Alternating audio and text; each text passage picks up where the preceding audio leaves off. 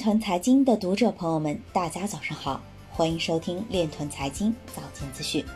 今天是二零二零年五月二十五日，星期一，农历庚子年闰四月初三。首先，让我们聚焦今日财经。雅典大学论文类比天文，雅典大学论文类比天体物理学来解释加密货币的迅速崛起。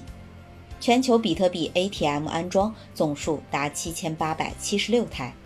重庆市区块链技术创新战略联盟获批成立。微博微指数区块链搜索指数日环比上升百分之七十五点四零。比特币或与其他山寨币价格走势是异步关系。以太坊2.0或将再被推迟，多个竞争对手或抢先运行 POS 共识。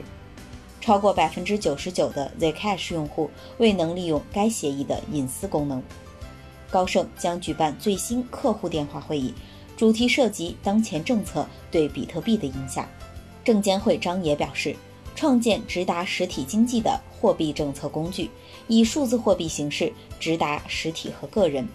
巴黎大学研究员表示，比特币可以包含在对冲特定市场风险的各种工具中。今日财经就到这里，下面我们来聊一聊关于区块链的那些事儿。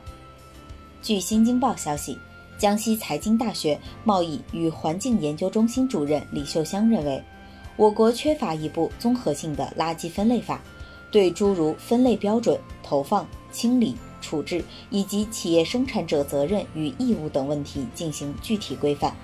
可运用大数据分析及区块链技术，建立垃圾分类的信息服务和管理平台，对垃圾分类处理过程、措施成效和社会成本等因素进行量化分析，对政策效应进行评价，并将垃圾分类与信用体系联系，让垃圾分类纳入信用惩戒框架。